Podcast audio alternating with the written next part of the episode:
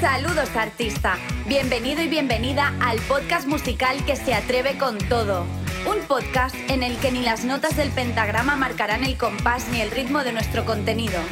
Aquí encontrarás charlas, entrevistas, consejos sobre producción musical, mezcla y mastering, análisis de artistas y muchas cosas más. ¿Te unes a la revolución? Te esperamos. Muy buenas artistas, ¿cómo estáis? Bienvenidos y bienvenidas al tercer podcast de architectsproductions.com. Como siempre, antes de comenzar, me gustaría invitaros a que nos sigáis en nuestras redes sociales, Facebook, Instagram, YouTube o suscribáis a este podcast y también a la newsletter de nuestra página web para que os llegue la información de primera mano, nuestros blogs, todo el contenido gratuito que preparamos semanalmente para vosotros y para vosotras. Bien, hoy vamos a hablar sobre producción musical, exactamente vamos a hablar de cómo ser productor o productora musical. Voy a daros consejos bajo el manto de mi experiencia, que no está nada mal, llevo ya unos cuantos añitos liado, liado con esto. Y no está de más que para todos aquellos y todas aquellas que queráis iniciaros en el mundo de la producción musical o incluso llevéis ya un tiempecito en él, pues es interesante que, alguien con experiencia dé una visión, desmitifique cosas y haga todo un poquito más sencillo. Por eso mismo eh, voy a contaros mi experiencia y las cosas que yo pienso sin tapujos, con historias reales y enseñándoos un poco, mostrándoos un poco lo que, lo que yo he ido viviendo hasta el día de hoy. Bien, no se me ocurre otra manera de empezar este podcast mejor que hablando sobre qué es la producción musical. Si queremos ser productores o productoras musicales, deberíamos de entender qué es la producción musical, pero no lo voy a explicar de una manera teórica, sino más de una manera práctica o de bajo mi, experiencia sobre qué es para mí la, la producción musical. Personalmente me gusta separar la etapa de producir de la etapa de composición, de grabación, de mezcla y mastering y enseguida voy a explicarte por qué. Ya sé que parece algo obvio, pero muchas veces se tiende a, juntarlo todo mientras se compone, se produce y mientras eh, vas mezclando también estás empezando a meter cosas y, y es un poco follón. Por eso me gusta separarlo todo, todo, todo, absolutamente todo desde un inicio.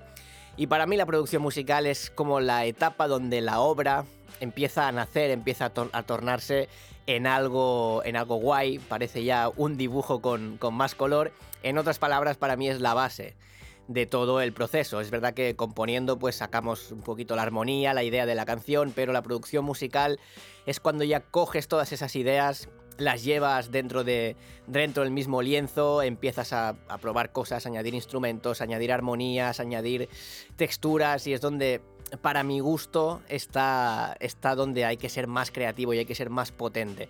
Aunque es cierto que a la hora de mezclar es muy muy importante también eh, ser creativo y creativa y también es muy importante entender lo que sucede en la canción para darle aquello que pide y saber jugar bien con las dinámicas, con los efectos. Pero bueno, de esto hablaremos en otro podcast porque es un tema muy interesante y, está guay separarlo y que lo, que lo tengáis ya todo bien ordenadito. En fin, cuando estamos produciendo una canción o varias, hablamos de agregar instrumentos, armonías vocales, arreglos, pues cosas que salgan de, toda obviedad y jugar sobre todo con la dinámica. Una canción no puede empezar arriba del todo, seguir arriba del todo y acabar arriba del todo. Tiene que tener pues un momento más de, de bajada, un momento más de medio subida, un momento de clímax. En fin, hay que controlar muy bien la, energía de la canción para que sea una canción audible, porque puede ser que la composición esté muy bien, puede ser que las melodías sean muy chulas, pero si la dinámica no está bien conseguida, mm, puede pasar que sea aburrido y que el oyente pues se vaya a otro lado. La composición, sin embargo, es algo que debe venir antes de todo esto, llegar con una estructura de acordes prácticamente definitiva y con una armonía muy clara, porque si no, a la hora de empezar a producir, pues puede suceder que venga e-, ese artista con la canción ya muy en la cabeza y el productor o la productora pues le cambien todo y, al final se vaya descontento descontenta porque es cierto que hay que cuidar mucho el producto que se nos trae y a veces aunque nosotros o nosotras hagamos cosas diferentes o pensemos que la canción le sienta mejor otra cosa, es muy importante dar siempre un punto de vista, sobre todo objetivo, y sobre todo un punto de vista respetando lo que nos trae eh, ese cliente o ese artista.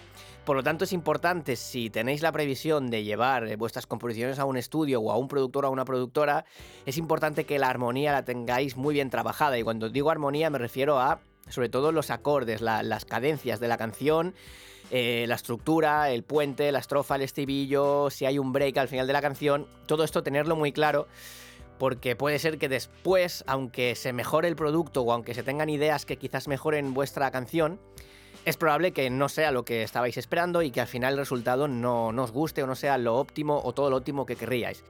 Pero además de eso, si vais a trabajar o, trabajáis como productores o productoras musicales, hay que tener también muy en cuenta que entra en todo este juego entra la definición del estilo de la canción, de entender lo que pide el artista o de saber mostrarle lo que le podría sentar mejor a su canción o a su forma de componer, de cantar, de moverse. Todo entra dentro de, esa misma etapa y los artistas agradecen muchísimo que un productor o una productora respeten su identidad, respeten su estilo, respeten su personalidad. No solo eso, sino que la potencien gracias a la producción que se les prepara para ellos y para ellas. Entonces, una pregunta muy muy buena para todo esto es, ¿qué estudiar para mejorar en producción musical? En realidad es bastante más sencillo de lo que parece, es verdad que parece que todo es gigante y abrumador y que hay muchas cosas por aprender, pero realmente el, el problema real que hay con todo esto es que hay una desinformación de cojones. Hay muchísima información en internet, mucha que es mala, mucha que es buena y mucha que es extremadamente mala y que solo está diseñada para que al final nos gastemos un dinero y que no aprendamos nada de nada de nada. Yo voy a explicaros lo que a mí me ha ido mejor a la hora de, estudiar o para mejorar como productor musical, qué es cuáles son los puntos donde he atacado más, los puntos en los que he dicho, hostia, si hubiera hecho esto hace cinco años no hubiera tardado tanto en llegar a un punto en el que parecía imposible, pero no es tanto.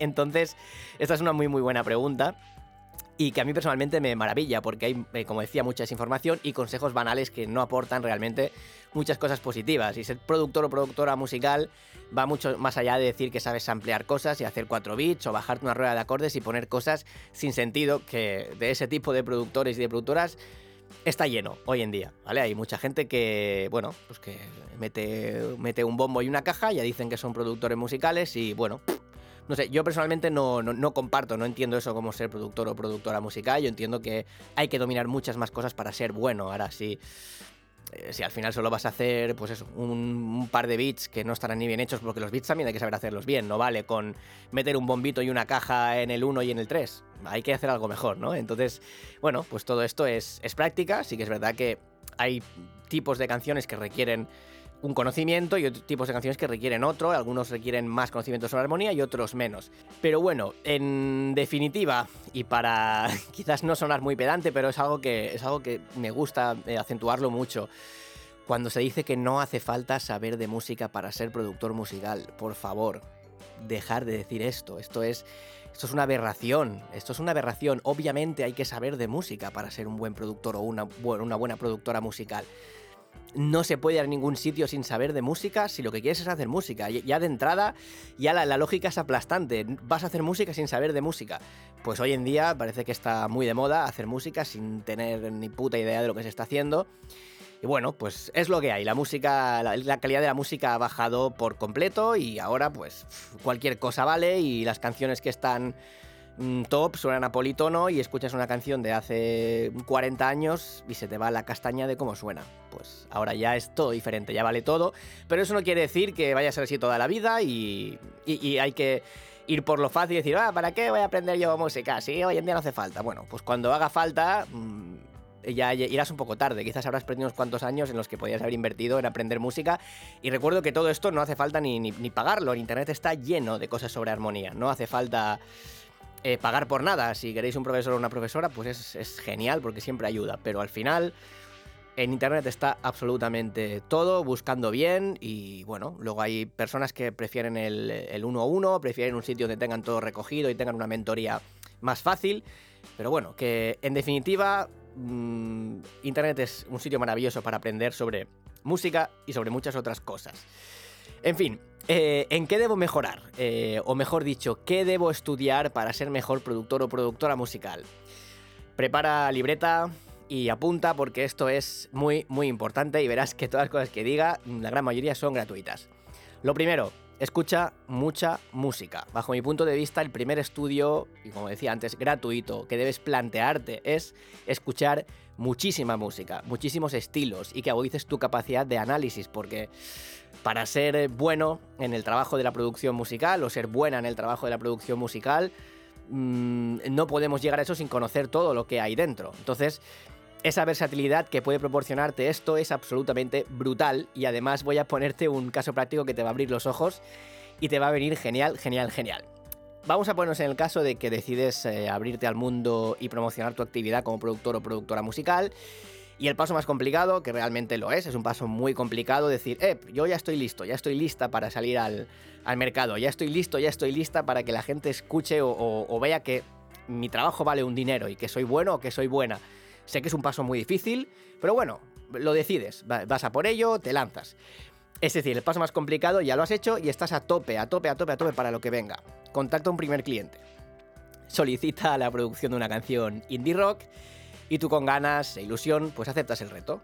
Obviamente pues es, es maravilloso, es desafiante y lo quieres. Lo coges y te vas con todo.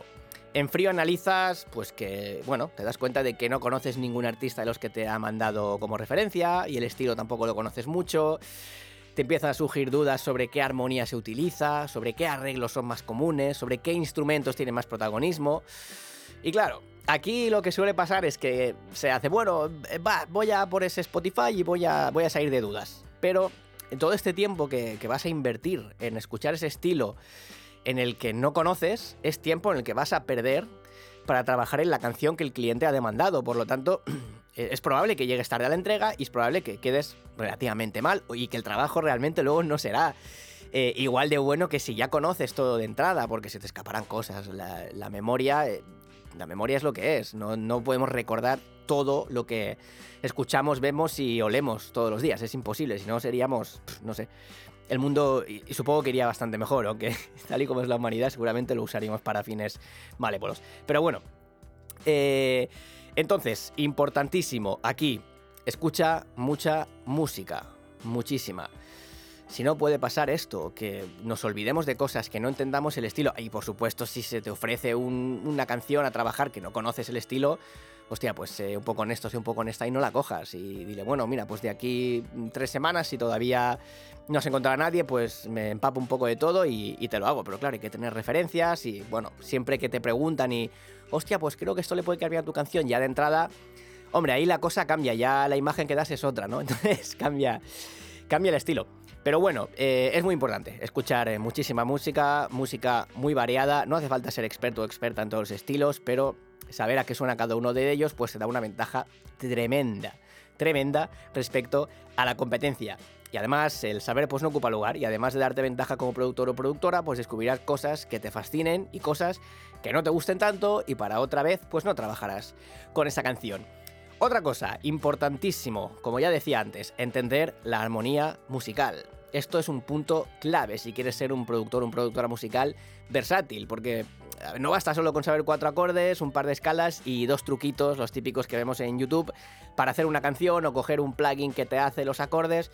Eso no vale de nada. Está guay y hay plugins que, bueno, a lo mejor no te quieres romper la cabeza buscando una rueda de acordes, pero ya que la buscas y te la pone un plugin, no está de más que entiendas por qué esa rueda de acordes está puesta así, qué grados tiene eh, cada acorde dentro de la escala, qué armonías se pueden hacer con esos acordes pues eh, la diferencia creo que es bastante grande. Entonces el poder de la armonía pues e-, es inmenso. La cantidad de combinaciones que se pueden hacer son increíbles y pueden dar un salto de calidad real a tus producciones mm, sin ninguna duda. Existen pues eso, muchos factores claves como entender los modos griegos, eh, saber qué acordes pueden sustituirse por otros, armonizar instrumentos y una serie de recursos que para mi gusto son básicos. Los modos griegos sí que es cierto que, bueno, eh, no está más saberlos, si no se saben, pues más, más adelante se pueden comprender.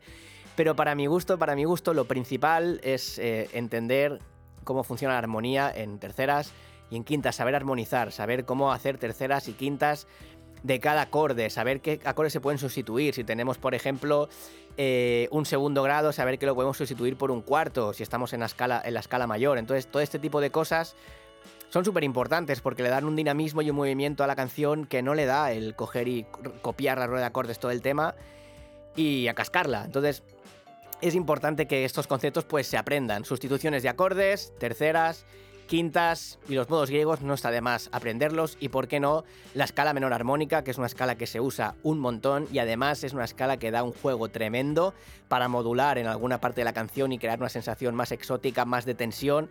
Viene genial, o sea, son cosas que no son tan complicadas como parecen realmente, pero es que entendiendo estos cuatro conceptos vuestra calidad de composición va a subir un montón y de producción también va a subir muchísimo y vais a hacer conceptos musicales mucho más ricos, mucho más llenos, mucho más atractivos para el espectador y la espectadora. Es que no hay color, de verdad. Entonces, sé que la, sé que la teoría musical es extremadamente extensa y en ciertos puntos es tediosa porque no nos vamos a engañar, es un coñazo. Yo estudio armonía y muchos días duro eh, cinco minutos y estoy literalmente cansado de leer tanta teoría y tanto rollo.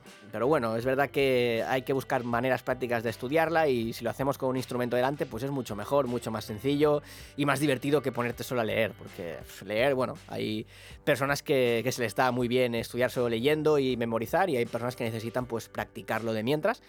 Así que ya pues tú mismo, tú misma, pero importante, céntrate, céntrate en ellos si, si tu objetivo es, es mejorar en este aspecto y te aseguro que va a cambiar mucho lo que, lo que hagas en el futuro.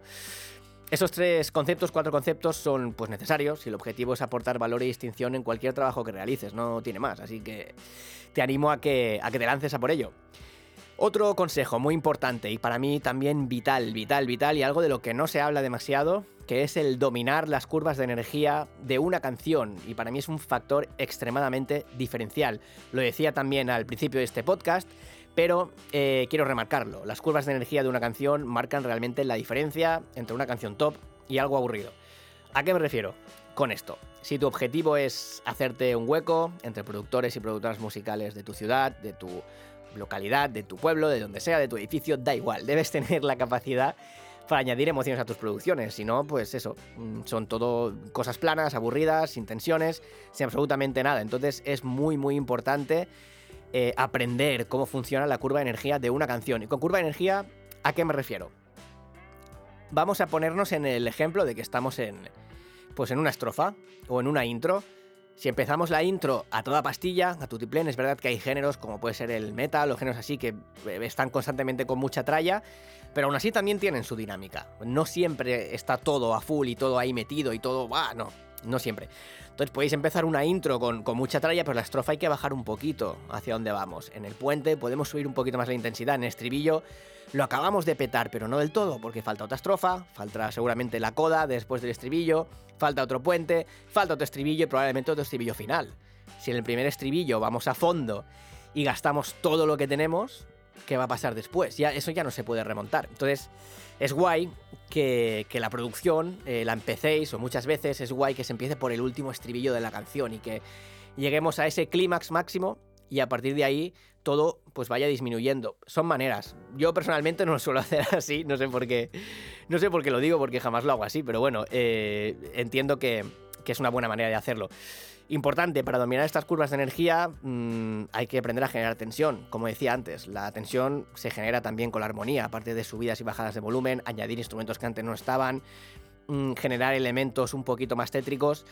Pero claro, la armonía aquí juega un papel súper, súper importante. También algo que, que, se tiene que tener muy en cuenta es la letra, el sentimiento que acompaña esa letra puede ayudar muchísimo a que trabajemos esa dinámica. Es dominar bien el crecimiento de la canción según lo que el cantante o la cantante vaya diciendo y caer en intensidad, pues lo mismo, según en qué parte esté de la canción, según lo que transmita el mensaje, pues si está diciendo que la vida es una mierda, pues no vamos a meter ahí, ¿no? Un clímax máximo, todo lleno de violines, full así rollo Coldplay y, y todo súper etéreo con un montón de delays cuando está diciendo que la vida es una basura. Bueno, se puede, se puede generar ese contraste, pero por lo general no es lo que encaja ahí, ¿no? Entonces, como siempre, eh, vamos a hacer otro, otro ejemplo práctico para, hacerte el camino más fácil y para que puedas entender mejor todo esto que estoy contando, que a veces se me va un poco la olla, pero, pero es importante tenerlo en cuenta. Entonces, ese ejemplo práctico, que seguro que, te va a ayudar un montón y le va a dar la vuelta a tu próxima producción. Así que vamos a por eso. Partes de la base, de una estructura de canción básica, como la que hemos plasmado eh, anteriormente, pues evidentemente de todas las secciones hay diferentes intenciones, ¿no? El crecimiento tiene que acompañar el significado de la letra, además eh, de plasmar bien esa emoción que se quiere transmitir. Si la estrofa, el puente y el estribillo comparten la misma rueda de acordes y no aparecen nuevos elementos armónicos, seguramente todo se va a tornar aburrido y sin enganche. Es decir, en 30 segundos el oyente y la oyente están fuera y han pasado a la siguiente canción, que seguramente sea peor que la tuya, pero ya han pasado. Por ejemplo, puedes empezar con un acorde menor en el puente si estabas en tonalidad mayor, y eso ya pues genera una tensión, y además en el estribillo, pues por ejemplo, puedes empezar por el quinto grado y ya generas una sensación más de altura, al mismo tiempo que entre el puente y la estrofa hay una tensión porque estamos, entre comillas, modulando del, primer grado, por ejemplo, al tercero, que sería el menor que aparece ahí, ¿no? Y estamos haciendo esa modulación, cambia un poquito el ambiente del tema y en estribillo volvemos a modular a ese modo mayor con la quinta y todo crece, todo sube, pues es una manera muy interesante de generar esa dinámica, esa tensión y de crear cosas diferentes, ¿no? Entonces, aparte de estos apuntes, que, son apuntes básicos y rápidos que, puedo darte así ahora, eh, también es muy guay añadir coros y armonías vocales extras en cada sección y en cada instrumento. Eh, armonías vocales, tenéis un vídeo en el canal de YouTube de Architects que habla sobre esto, sobre cómo coger una voz principal. No hace falta tener ni idea de teoría musical, lo explico de manera súper gráfica y súper fácil. Cómo crear terceras a partir de la voz principal y cómo tener armonías. Y no solo eso, sino que además os enseño a cómo separar en L y R, porque si duplicamos la pista y hacemos L y R sin hacer nada más, se juntan en el medio. Son dos pistas iguales y se van a juntar en el medio porque se van a convertir en una pista mono. Os explico cómo separar esas dos pistas y convertirlas en estéreo, así que si no lo habéis visto, os aconsejo que vayáis porque creo que es súper útil ese, ese vídeo. Pero bueno, quédate con estos conceptos básicos, ¿vale? E intentar generar tensión entre, entre la estrofa y el puente, pues con ese cambio del acorde menor, y en el estribillo, pues probar de meter una quinta dentro de esa rueda, dentro de esa escala, para subir estribillo al cielo, y además, pues el, en el estribillo, pues añade armonías vocales extras, añade terceras, añade quintas, añade sextas, que también quedan súper guays. No sé, prueba, prueba con los diferentes acordes y prueba con las emociones según lo que te va dando en cada sección, Prueba pues todas estas cosas, si es que no las sabías, pues ya sabes.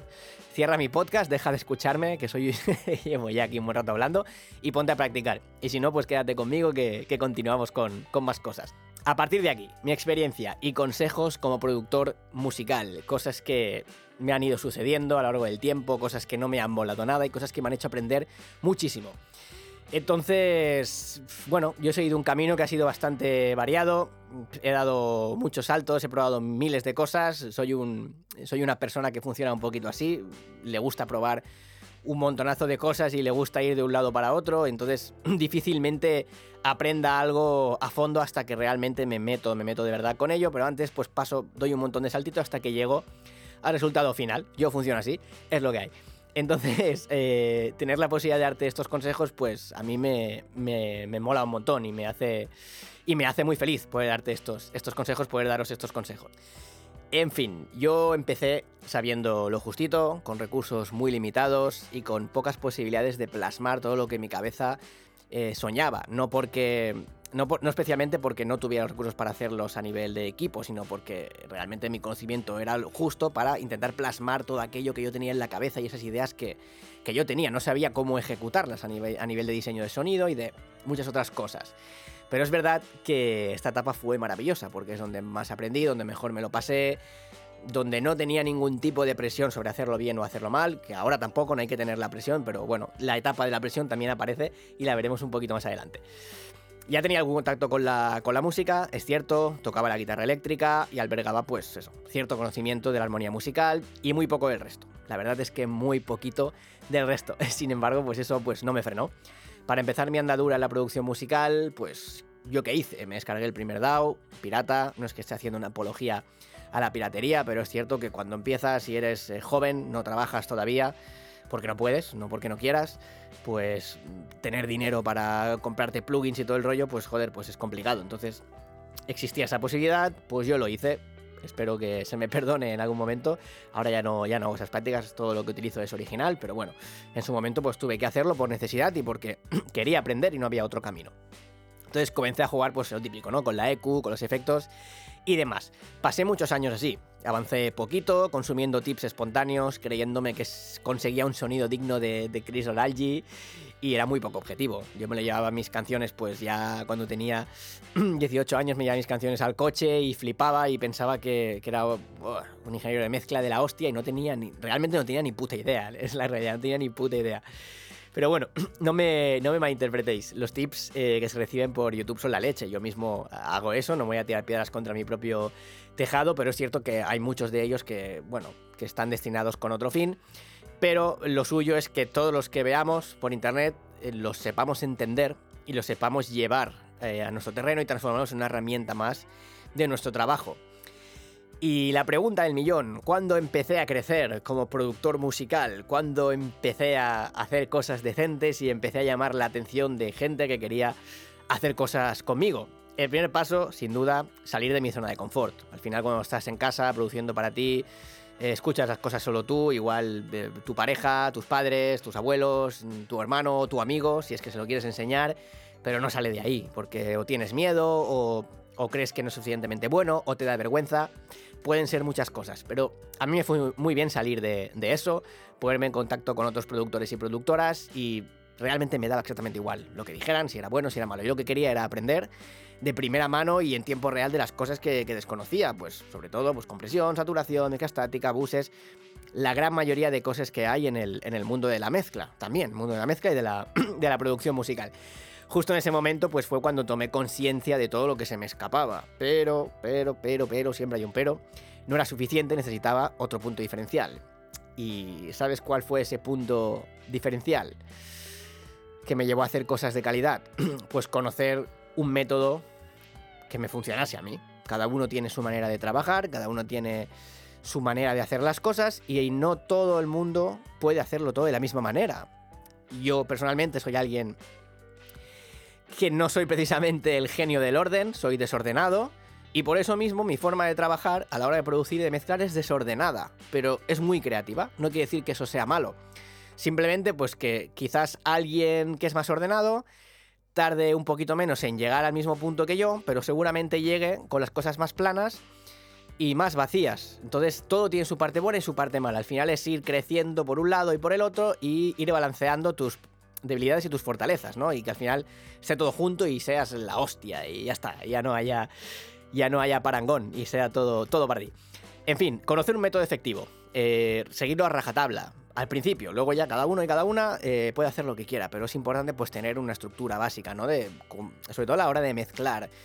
Eh, empezar por mezcla estática, hacer la, etapa de ganancias, que los volúmenes y los balances estén perfectamente y no tirar ni un solo plugin hasta que no tienes claro pues que la mezcla, la mezcla ya está funcionando. Puede ser que empieces a subir faders y que notes que no encaja la mezcla, que aunque no haya ningún plugin, hostia, hay mezclas que tú subes los faders y es que no hay, vamos, poco hay que hacer, eh, aparte de ecualizar y comprimir un poquito, es la realidad. Y hay otras que, bueno, vamos subiendo y no encaja ni, ni, ni por asomo, ni por asomo encaja, la voz no se inserta bien, las guitarras no cortan bien, entonces pues bueno, hay que volver un poquito para atrás y, como decía en el anterior podcast, precisamente, pues volver a esa etapa de grabación e intentar arreglar las cosas ahí, incluso a la etapa de producción, intentar arreglar pues las cosas ahí, antes de meternos a mezclar nada.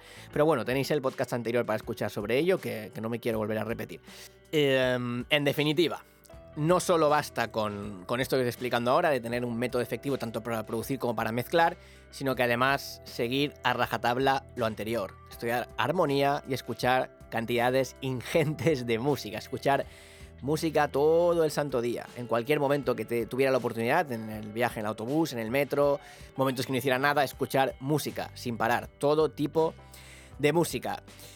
En definitiva, ya para, cerrar este podcast y para no llenarte la cabeza con, eh, demasiadas cosas, sino que, puedas coger eh, de manera objetiva todo lo que estamos hablando aquí, es muy importante también que seas objetivo y objetiva con lo que tienes, que conozcas tus límites, que no tires piedras contra tu propio tejado, que no devalúes lo que ya sabes, que seguro, seguro, seguro que es más de lo que crees. Muchas veces eh, no vamos más allá porque eso, porque nos da miedo o vergüenza y sabemos bastante más de lo que nos pensamos. Y es súper importante quitarnos eso de la cabeza. ¿Qué más da lo que digan? ¿Qué más da que piensen si suenas mejor o peor? ¿Qué más da que piensen si compones mejor o peor que otro? Al final, lo que vale de todo es que tus canciones transmitan. Y ya está. Da igual si suenas mejor o peor, da igual si compones letras mejores que otro, da igual si tus letras no son poesía pura, no importa una mierda, realmente. Lo que importa realmente es que transmita, que seas capaz de hacer, como decía antes, una buena curva de energía, que sepas interpretar bien las emociones del,